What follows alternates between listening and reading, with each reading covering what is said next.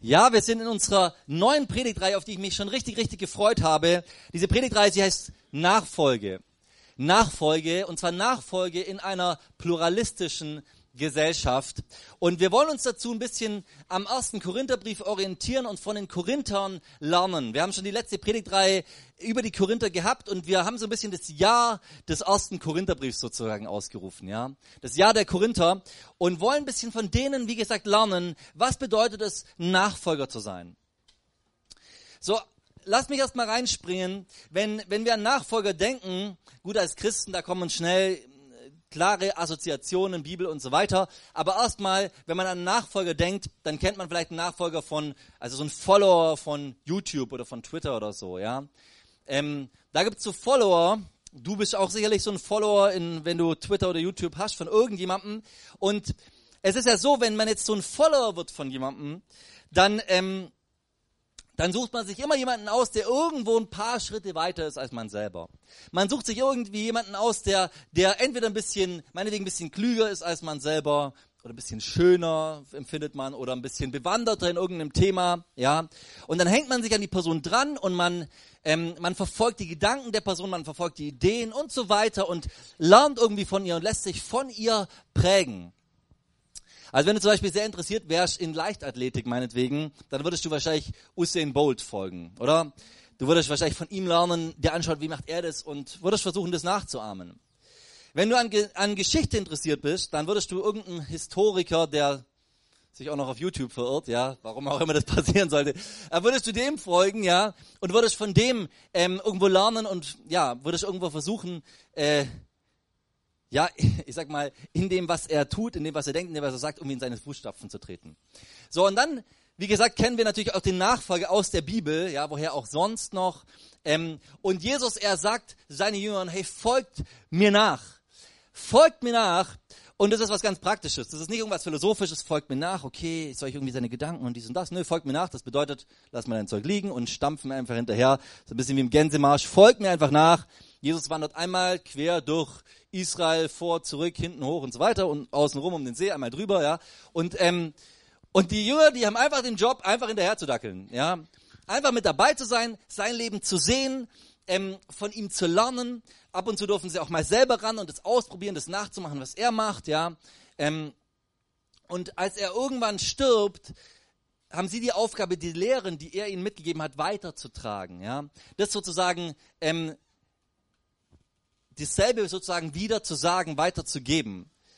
Das kennen wir vielleicht auch so ein bisschen, wenn man sagt im Geschäft, hey, ich suche einen Nachfolger. Ja, so ein Chef, der sucht einen Nachfolger. Dann will er damit sagen, ich suche jemanden, der im Grunde das weitermacht, was ich angefangen habe, wenn ich jetzt ausscheide. Ja, jemand, der ihm irgendwo folgt in dem, was er getan hat. Also ich definiere mal Nachfolger so: Nachfolger ist jemand, der dem Weg, den Regeln und den Ideen eines anderen folgt ja, der ihn im Endeffekt imitiert, der ihn irgendwo nachahmt. Weißt du, wenn du, wenn du so ein wenn du so einen, so einen echten Nachfolger sehen willst, weißt du, dann musst du mal dir so ein, dir so ein Kind anschauen, ja. Also meine Tochter, die ist so ein echter Nachfolger von mir, ja. Meine Tochter, die, weißt du, ich, ich laufe mal durch die Wohnung so ein bisschen Gedanken verloren, dann laufe ich dahin, denke mir, nee, was wollte ich eigentlich da, dann laufe ich dahin. Und wenn ich mich umschaue, wer dackelt immer hinterher? Mali, okay, da ist sie. Immer brav läuft sie hinterher, ja. Und, und fragt sie auch gar nicht, was macht er da, sondern einfach, er läuft halt hinterher. Und ähm, sie, sie, sie lernt von mir, also es gibt so einen Film, meine Braut, ihre, ihre, meine Braut, meine Schwiegereltern und ich, so heißt der, glaube ich, ja. Und ähm, er muss in diesem Film, dieser, dieser Mann, ja, er ist ein bisschen so, bisschen trottelig unterwegs, würde ich mal sagen, ja. Er, er muss in diesem Film ähm, auf, sein, auf seinen Neffen aufpassen, ja, babysitten. Und er denkt das kriege ich locker hin, so, ja. Und er, ähm, er ist halt da und der will nicht schlafen und dies und das. Ähm, und irgendwann sagt er, ich weiß nicht mehr genau, ist er in einem Gespräch, ist er in einem Telefonat oder sagt er das nur vor sich hin, sagt aber so Arschloch. Und dann plötzlich dieses Kind Arschloch, ja, das erste Wort, das er sagt. Und er denkt sich, nein, das kann nicht sein. Er versucht alles so. Astloch, Astloch. Ja, er versucht das irgendwie zu drehen. Nein, funktioniert nicht. Warum? Weil der Kleine hat gelernt von ihm. Er ist ihm irgendwo nachgefolgt, hat diese Gedanken gehört und hat sie irgendwo wiedergegeben. Ganz einfach. Und ich glaube, das ist, was ein Nachfolger macht so. Ja, also meine Tochter, die hat vor kurzem, ich habe mit ihr eine Doku angeschaut, da bellt so ein Hund und seitdem macht die wuff, wuff. Ja, und äh, mittlerweile kann die schon Mu und also versucht auch immer eine Katze, aber das wird dann so. Aber, aber weißt du, ich, ich versuche das mal vorzumachen und dann macht sie nach, ja. Und so lernt sie, ähm, sie imitiert mich. Und das ist ganz natürlich. Wir alle lernen, indem wir irgendwelchen Menschen folgen, ja, indem wir irgendwelchen Menschen nachfolgen. So und als Christen, da haben wir uns entschieden, diesem Jesus nachzufolgen. Als Christen haben wir uns entschieden, dass wir versuchen wollen, ihn zu imitieren, ihn irgendwie nachzuahmen und uns so zu verhalten, wie er sich in unserer Situation, was auch immer wir, wo auch immer wir gerade stecken, zu versuchen, uns in unserer Situation so zu verhalten, wie er sich verhalten hätte. Ja, wir überlegen uns, wie wäre es, wenn er jetzt in meiner Haut stecken würde? What would Jesus do? Ja, das ist genau diese Frage. Ja, wir wollen Nachfolger von ihm sein und ihn imitieren. Das ist jetzt mal die Theorie. Ja, das ist die Theorie. Und wir alle wissen auch, ähm, das ist immer leichter gesagt als getan. Es hört sich so einfach an. Ich folge Jesus nach, mache einfach, was er macht und so weiter. Das hört sich so leicht an, aber wir leben eben in einer in, in dieser Welt erstmal grundsätzlich und dann leben wir auch noch in einer pluralistischen Gesellschaft, die es uns nicht immer ganz leicht macht, glaube ich. Ja, also ich glaube vor 50 Jahren, wenn du in irgendeinem Dorf gewohnt hättest dann hätte es da gewisse Traditionen gegeben, an die hätte sich einfach jeder gehalten, ohne Wenn und Aber. So meine Schwiegermutter hat mir erzählt, als sie ein kleines Kind war, da hat ihre Oma an Ostern immer gesagt, an Ostern darf man nicht lachen. Und das ganze Dorf hat diese Regel gehalten in diesem katholischen Dorf, man darf an Ostern nicht lachen. Und sie sagt so, hey, für mich war das der schlimmste Tag im Jahr. Für ein Kind, ja, für ein kleines Kind darf nicht lachen. Und keiner hat gelacht, ja, sonst hätte es eine gesetzt, ja. So, damals gab es so Traditionen und jeder hat sich daran orientiert, aber heute, weißt du, wenn mir heute so jemand was sagt, dann sage ich dem, was, was willst du mir erzählen? Lass mich mal mein eigenes Ding machen, oder? Heute, da gibt es nicht mehr diesen, diese Traditionen, denen wir irgendwie folgen, wo wir irgendwo sagen, ja gut, das glauben ja alle und dann glaube ich es halt auch, sondern jeder von uns muss irgendwo selber seinen Weg finden. Es gibt äh, viele Optionen und aus denen müssen wir irgendwo aussuchen und entscheiden, was ist jetzt richtig, ja. Es gibt auch nicht mehr nur das Christentum in Deutschland. Auch das war ja früher anders, ja. Mittlerweile, und wenn du gerade so, sagen wir mal, du definierst Christentum mal ganz platt gesagt über den Sonntagsgottesdienstbesuch, ja, dann merkst du, am Schluss ist das Christentum eine Minderheit unter vielen anderen oder eine Gruppe unter vielen anderen Gruppen, ja. Das merken wir in unserem Freundeskreis, das merken wir in unserem Umfeld. Das ist ganz normal. Wir, wir werden mit den verschiedensten Gottesbildern und Moralvorstellungen konfrontiert und müssen uns irgendwo entscheiden, was glauben wir denn? Was ist denn richtig? Ähm, und es ist gar nicht so leicht. Also immer wieder geht es uns so, wie folge ich am besten diesem Jesus nach? Was ist richtig? Was ist falsch in dieser Situation? Wie verhalte ich mich? Und ich will uns heute mal, also diese Predigtreise geht über fünf Einheiten, ich will uns heute mal das erste wichtige Tool sozusagen mitgeben, mit dem wir prüfen können, ob etwas einem Nachfolger Jesu entspricht. Ob etwas so ist, dass ich diesen Jesus imitiere.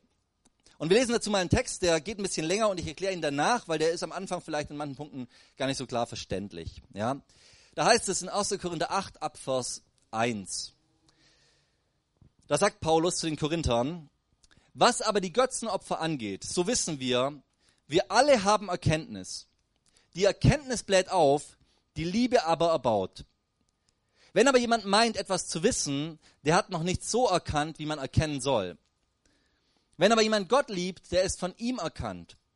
Was nun das Essen der Götzenopfer betrifft, so wissen wir, dass ein Götze in der Welt nichts ist und dass es keinen anderen Gott gibt, außer dem einen. Denn wenn es auch solche gibt, die Götter genannt werden, sei es im Himmel oder auf Erden, wie es ja wirklich viele Götter und viele Herren gibt, so gibt es für uns doch nur einen Gott, den Vater, von dem alle Dinge sind und wir für ihn und einen Herrn Jesus Christus, durch den alle Dinge sind und wir durch ihn. Aber nicht alle haben diese Erkenntnis, sondern etliche machen sich ein Gewissen. Ein Gewissen wegen des Götzen, Essen, äh, Götzen und Essen des, das Fleisch noch immer als Götzenopferfleisch. Und so wird ihr Gewissen befleckt, weil es schwach ist. Nun bringt uns aber eine Speise nicht näher zu Gott, denn wir sind nicht besser, wenn wir essen und wir sind nicht geringer, wenn wir nicht essen. Habt aber Acht, dass diese eure Freiheit den Schwachen nicht zum Anstoß wird. Denn wenn jemand dich, der du die Erkenntnis hast, im Götzentempel zu Tisch sitzen sieht, wird nicht sein Gewissen, weil es schwach ist, dazu ermutigt werden, Götzenopferfleisch zu essen. Und so wird er wegen deiner Erkenntnis Und so wird wegen deiner Erkenntnis der schwache Bruder verdorben, um dessen Willen Christus gestorben ist. Wenn ihr aber auf solche Weise an den Brüdern sündigt und ihr schwaches Gewissen verletzt, so sündigt ihr gegen Christus. Darum, wenn eine Speise meinem Bruder ein Anstoß zur Sünde wird, so will ich lieber in Ewigkeit kein Fleisch essen, damit ich meinem Bruder keinen Anstoß zur Sünde gebe. So, langer Text. Paulus spricht in den Kapiteln 8 bis 10, spricht er ein neues Thema an. Ähm, die römische Gesellschaft, sie war sehr religiös. Es gab viele Götter, viele verschiedenste äh, Kulte. Jede, jedes eigene Haus hatte auch so seine Hausgötter oder irgendwelche Ahnen, die sie verehrt haben und so. Das war eine sehr spirituelle Gesellschaft. Öffentlich hat man dem Kaiser gehuldigt, auch da hat man Opfer gebracht und so. Ähm, und Götzen und das, das Essen von Götzenopferfleisch. Man muss sich vorstellen, damals wurden eben noch Tiere den Göttern geopfert und die Reste wurden dann sozusagen gegessen. So das Essen von Götzenopferfleisch, das war ein wichtiger Bestandteil des gesellschaftlichen Lebens. Das wurde ganz viel praktiziert. Das, das hat irgendwo dazugehört, ja. Wenn es irgendwelche Feste gab, dann hat man da öffentlich geopfert, hat eine Armenverteilung gemacht von diesem, von diesem Götzenfleisch. Bei irgendwelchen Geschäftsabschlüssen hat man sich oft im Tempel getroffen, das ganze Ding gemietet, da zusammen gefeiert nochmal und so. Äh, bei irgendwelchen Empfängen, all das wurde oft in Tempeln veranstaltet oder irgendwo war mit religiösen Handlungen irgendwo verbunden. So, und jetzt stellen wir uns vor, da ist eine, eine Gesellschaft, die so tickt, okay? Die so funktioniert und, ähm, und jetzt bekehren sich da Menschen. Jetzt kommen da Menschen, die sagen, ich will jetzt diesem Jesus folgen. Ich glaube, dass es nur noch den einen Gott gibt, den One and Only, und ich werde Nachfolger von diesem Jesus und dementsprechend glaube ich, es, andere Götter sind nichts und ich glaube, äh, dass diese ganzen Opfer im Endeffekt nicht, nichts nutzen, ja, sie sind sinnlos. Und wem opfere ich die überhaupt, ja? So. Okay, also Leute bekehren sich und im Endeffekt wird ihnen schnell klar, hey, das ist die Sache so. Aber trotzdem ist es nicht so leicht, damit jetzt richtig umzugehen, weil sie leben ja in einer Gesellschaft, wo sie überall irgendwo damit konfrontiert werden mit diesen Dingen. Ja, ist nicht so einfach. Also daran nicht teilzunehmen, das war ein schwieriges Unterfangen. Das war verbunden mit Prestigeverlust, vor allem für die, die ein bisschen eben wohlhabender waren, wirklich in der Gesellschaft verankert waren. Das, das konnte geschäftliche Einbußen geben. Also die waren dann irgendwo außen vor, wenn sie das gemacht haben. Ihr Wohlstand wäre vielleicht verloren gewesen oder zurückgegangen, Ansehen. Sie hätten auf jeden Fall einen hohen Preis möglicherweise dafür bezahlen müssen. Vielleicht haben auch manche schon einen hohen Preis dafür bezahlt. Ja, wissen wir nicht genau.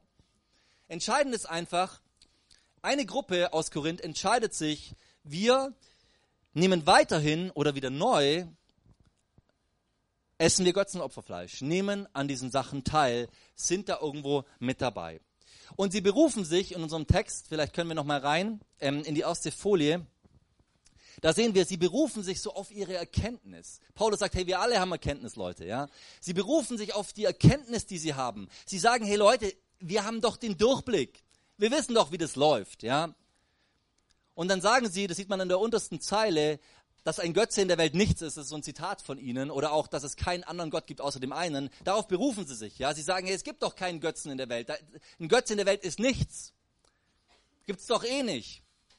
Okkultes, Magie, das gibt's doch alles gar nicht. Sowas glauben doch nur irgendwelche unaufgeklärten Trottel, irgendwelche Fundis. Gibt's nicht. Es gibt doch keinen Gott außer dem einen.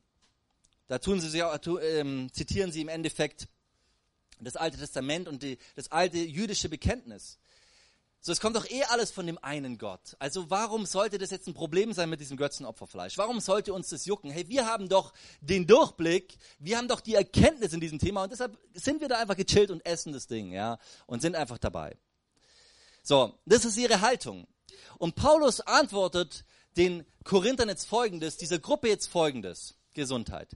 Er sagt, er sagt, hey Leute, wir müssen gar nicht erst über Erkenntnis reden. Wir müssen gar nicht erst über Erkenntnis reden, wenn das Entscheidende nicht stimmt. Vergesst mal das Thema Erkenntnis, das ist erstmal egal. Wenn nicht die geschwisterliche Liebe die Grundlage und der Rahmen der Erkenntnis ist, dann red nicht von Erkenntnis.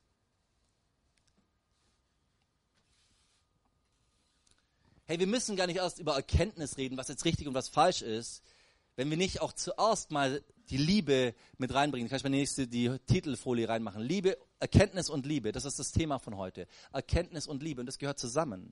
Kann ich nicht einfach nur sagen, ich habe Erkenntnis, wow, sondern nein, Erkenntnis ist immer gekoppelt mit Liebe. So diese Gruppe, sie tritt total selbstsicher auf, sie ist total überzeugt von ihrer Position, die wissen, was richtig, was falsch ist, die haben für sich eine klare Linie gezogen aber dass die Gemeinde dadurch gespalten wird in, ihre Position, in ihren Positionen und dass Einzelne an ihrem, in ihrem Gewissen angefochten sind, das ist ihnen egal. Das ist ihnen egal. Ja? Sie haben ja die Erkenntnis. Und schau mal, hier reden wir jetzt nicht von irgendwelchen sozusagen gesetzlichen Kreisen, ja, denen wirft man, wirft man ja schnell mal Lieblosigkeit vor, ja, die sind halt gesetzlich, sondern wir reden von liberalen Kreisen. Wir reden von liberalen Kreisen. Wir reden von Kreisen, die sich in der überheblichen Art und Weise auf ihre Freiheit berufen. Die irgendwo auf die Schwachen, in welchem Bereich auch immer, in dem Fall natürlich das ganze Thema Götzenopferfleisch, die auf die Schwachen, die da irgendwo sich schwer tun, runterschauen und ihnen im Grunde die Erkenntnis absprechen. Ja, was wisst ihr schon? Wir wissen, wo es lang geht. Wir haben doch die Erkenntnis. Ich kann dir sagen, wenn Erkenntnis nicht liebevoll praktiziert wird, dann ist es keine göttliche Erkenntnis dann ist es keine göttliche Erkenntnis. Wahre Erkenntnis bewirkt ein Handeln, das von Liebe geleitet ist, von Liebe gegenüber den anderen, von dem Wunsch, dass sie in ihrem Glaubensleben vorankommen und nicht strugglen. Ja? Eine Liebe gegenüber Gott und eine Liebe gegenüber meinem Mitchristen in diesem Fall. In Vers 3, in Vers 3, vielleicht tun wir den nochmal rein kurz. Da, da sagt Paulus, wenn aber jemand Gott liebt, der ist von ihm erkannt. Wenn aber jemand Gott liebt, dann ist er von ihm erkannt. Ich habe dazu einen guten Kommentar gelesen von einem ähm, Professor Wolf, der hat ähm, eine, also einen Kommentar geschrieben zum ersten Korintherbrief in der Evangelischen Verlagsanstalt erschienen und ich wollte uns diesen Kommentar mal kurz oder dieses Zitat mal kurz vorlesen. Ihr könnt einfach mitlesen. Ja? Er sagt zu diesem Satz, wenn aber jemand Gott liebt, der ist von ihm erkannt, sagt er folgendes. Er sagt, der Grund aller wahren Gotteserkenntnis liegt also darin, dass Gott sich aus freiem Willen dem Menschen durch Christus erschließt. Der Mensch antwortet darauf mit dankbarer Liebe. Sie also prägt die Beziehung des Menschen zu Gott, seine Gotteserkenntnis und wirkt sich im Verhältnis zum Mitchristen um das es im Zusammenhang geht, aus. Fehlt die Liebe, so ist das ein Anzeichen dafür, dass der Mensch von Gottes Selbstkundgabe gar nicht erfasst ist und demnach keine wahre Gotteserkenntnis hat. Schau mal, zuerst mal, und das ist ganz entscheidend, glaube ich, für uns, erstmal müssen wir erkennen, wir sind von Gott erkannt worden. Er hat uns erwählt. Er hat uns zuerst mal angesprochen. Es war zuerst mal die Initiative Gottes, die dich gerufen hat. Du und ich, wir würden nicht hier sitzen, wir würden nicht diesem Gott nachfolgen, wenn nicht er die Initiative ergriffen hätte und uns angesprochen hätte. So, ich mag, wir denken oft so, ja, ich habe halt Gott gesucht und dann steht ja, wer sucht, der wird finden und so weiter, ja. Und, und ich habe halt ich hab mich bemüht und dann denken wir so ein bisschen so ein Leistungsdenken, wenn wir uns bemühen, dann werden wir am Schluss Gott schon finden. Ne, es ist genau andersrum. Gott hat uns gesucht, hat uns gefunden. Wir können uns da nicht selber auf die Schulter klopfen. Er hat uns erkannt. Und ich sagte was, nur aus dem heraus können wir richtig handeln. Nur aus diesem Verständnis heraus können wir richtig, können wir richtig erkennen. Du kannst ja auch den Vers dreimal umdrehen.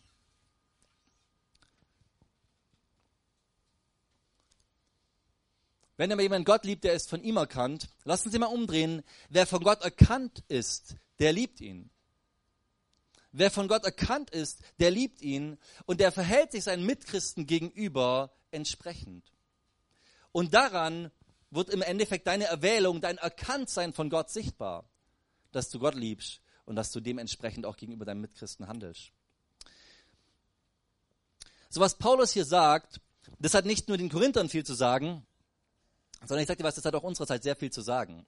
Gerade in so einer pluralistischen Welt oder auch in pluralistischen Gemeinden nenne ich es mal. Ja? Gemeinden, wo Menschen aus den verschiedensten Strömungen zusammenkommen, das ist ja normal. Wir alle kommen nicht aus dieser einen Prägung, wir sind nicht alle, was weiß ich, FEG geprägt oder so, sondern wir alle haben so unsere Prägungen, die wir mitbringen, auch von unserem Background her, auch von unserem Verständnis her, auch von unseren Werten, theologischen Werten her. Und das ist deshalb ein sehr wichtiger Punkt für einen Nachfolger, dass wir das wirklich verstehen. Da braucht man bei dem ganzen Thema Erkenntnis und Liebe, da braucht man viel Fingerspitzengefühl. Viel Fingerspitzengefühl. Wir verhalten uns so, das ist unser Ziel, dass es für den anderen nicht zur Anfechtung wird. So mein Leben soll ein Leben sein, das den anderen bestärkt, an Gott noch mehr zu glauben, das ihn bestärkt, heilig zu leben, das ihn bestärkt, wirklich ihm treu zu sein, ein gutes Gewissen zu bewahren. Das ist der Anspruch, den ich an mein Leben stellen will und den wir alle in unser Leben stellen wollen als Nachfolger Jesu, die von ihm erkannt wurden. Und ich glaube, lieber sind wir da einmal zu vorsichtig in manchen Dingen, als einmal zu flapsig. Weißt du, einmal zu vorsichtig ist ein Zeichen von, ich liebe den anderen. Er ist mir wichtig. Ich will ihn nicht zu arg herausfordern. Flapsig ist ein Zeichen davon, ist mir egal, was alle anderen sagen. Ich weiß, was richtig ist. Ich gehe einfach meinen Weg. Und manchmal ist es natürlich ein ziemlicher Balanceakt. Ich weiß das schon. Das ist nicht einfach. Das sage ich jetzt so leicht. Aber es ist, wenn wir ehrlich sind, ein großer Balanceakt, das hinzubekommen. Ich ähm, trage eigentlich schon mein ganzes, zumindest mein ganzes christliches Leben, vorher weiß ich gar nicht mehr, aber mein ganzes christliches Leben trage ich schon eine Cap, okay? Ich hatte zwischendrin eine, eine Tiefphase, nenne ich es mal, da habe ich die abgelegt, okay? Aber eigentlich bin ich immer äh, stringent, habe ich meine, habe ich meine Cap getragen, also eine andere damals natürlich, ja, aber, aber ähm, in Ulm damals, das ist eine Gemeinde mit allen Generationen und da waren einfach auch viele Ältere, die sich einfach mit gewissen Dingen schwer getan haben, okay? Und dann kam ich rein als so neu bekehrt und ich komme da an mit zerrissenen Hosen und weiß ja, wie es so ist, ja, und mit Cap und diesen das. Und dann kommt so ein älterer Mann auf mich zu und sagt so, ach lieber Bruder, könntest du nicht im Haus des Herrn deine Cap, deine Mütze abziehen oder so, ja? Und, ähm, und weißt du, das sind so Momente, wo du dir überlegst, was denke ich jetzt? Weil aus meiner Perspektive würde ich sagen, hey, Moment mal, Gott geht's gar nicht um Äußerlichkeiten. Du liegst falsch, mein Freund, ja? Aber, aber ich wünsche mir, dass er im Gottesdienst sitzen kann und nicht dann auf meine Cap schauen muss und irgendwo sagen muss, ich ärgere mich eigentlich darüber. Ich finde es nicht richtig, dass man so da drin sitzt und so weiter. Mein Ziel ist ja, dass er vorankommt in seinem Leben. Also was mache ich? Ich habe mich dann entschieden, im Sonntagsgottesdienst die Cap nicht aufzuziehen. Ich habe es dann immer nur in der Jugend aufgezogen. Da kann auch mal Ältere haben sowas gesagt, dann, dann habe ich gesagt, nö, nö, bleib du mal in deinem Gottesdienst, ja, da kannst du dich beschweren, hier nicht, ja. Verstehst du? Ja, es ist natürlich ein Balanceakt irgendwo in der Frage, wie arg komme ich auf Menschen zu. Aber weißt du, wenn die Herzenshaltung stimmt und die Herzenshaltung die ist, hey, ich will Menschen segnen, dann wirst du auch immer einen Weg finden, der gut ist. Das kann ich dir sagen. Dann wirst du immer wieder einen neuen Weg finden, der auch den anderen segnet, auch dem anderen hilft. Ich glaube, da könnten wir jetzt viele Beispiele anbringen. Das ganze Thema Alkohol. Bei, ich mag, ich, ich erinnere mich an eine Person, die hat sich bekehrt gehabt und kam aus einem ja, aus einem muslimischen Background und für die war vollkommen klar, hey, ich, ich trinke keinen Alkohol, ja, als Christ. Trinke keinen Alkohol. Und das fand ich genau diese Schwierigkeit. Er kam und wir alle waren da schön an unserem Radler trinken und so, ja. Und, ähm, und das sind so Momente, wo ich mir denke, was, was, was wünscht sich Gott jetzt von mir? Ja, was will er? Wie verhalte ich mich jetzt richtig? Und ich kann dir gar nicht sagen, was ist jetzt hier voll richtig, was ist falsch. Aber ich kann dir sagen, es muss die, die Haltung der Liebe sein, die irgendwo den, den Weg sucht, ihn zu ermutigen, ihm zu helfen, ihn, ihn Sachen zu erklären, ihm Sachen verständlich zu machen. Ich glaube, es gibt auch manche Sachen, die sind theologisch nicht klar. Ja, es ist ja nicht so, dass der, der ein schwaches Gewissen hat, immer falsch liegt. Das will Paulus nicht sagen.